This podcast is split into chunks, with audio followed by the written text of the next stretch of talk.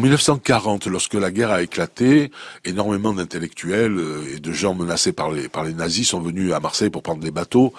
Ils se sont tous pratiquement retrouvés coincés. Il a fallu que Gilberto Bosques, le Mexicain, que Varian Fry, l'Américain, les aident, mais aussi Lily Pastré, la comtesse, qui vivait à Montredon, hein, à, Marseille, qui a hébergé Joséphine Baker, Roland Petit, Francis Poulenc, Georges Auric, Darius Milo, Samson François, Clara Askin, Lily Laskin, Marguerite Long, Pablo Casals, Sandré Masson, Rudolf Candera, Lonza Del Vosto. Bon, j'arrête, sinon je, je consacre ma chronique à la liste, c'est incroyable.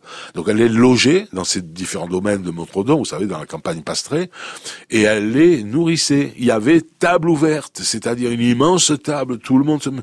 Et voilà, la comtesse Lily Pastré a décidé de, de, de, les aider ainsi. Et comme euh, le reste du temps, bon, bah, ils faisaient leurs activités, mais c'était un peu cloîtré, ils s'ennuyaient, ils ont décidé de faire des concerts.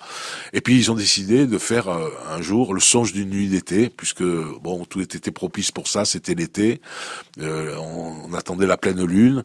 Alors pour les costumes, on a pris les rideaux et les tissus d'ameublement du château, hein, carrément. On en a fait des, des costumes. Et puis il y avait tous ces chanteurs qui étaient là, qui, qui ont fait les voix.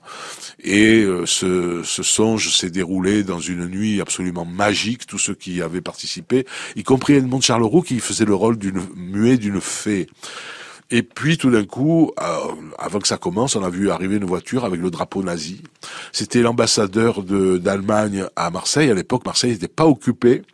Et cet ambassadeur qui a tétanisé tout le monde, parce que le, le comte de Thune, il s'appelait, eh ben, c'était un nazi, évidemment, comme euh, tous les chanteurs qui étaient là, qui étaient ou des expatriés ou des rapatriés, ou des, des gens, ou des juifs, ou des gens qui n'avaient pas de papier craignait le pire, mais enfin le comte de Thune a assisté au spectacle, il n'a même pas applaudi, il s'est levé, il avait compris, il est parti sans rien dire.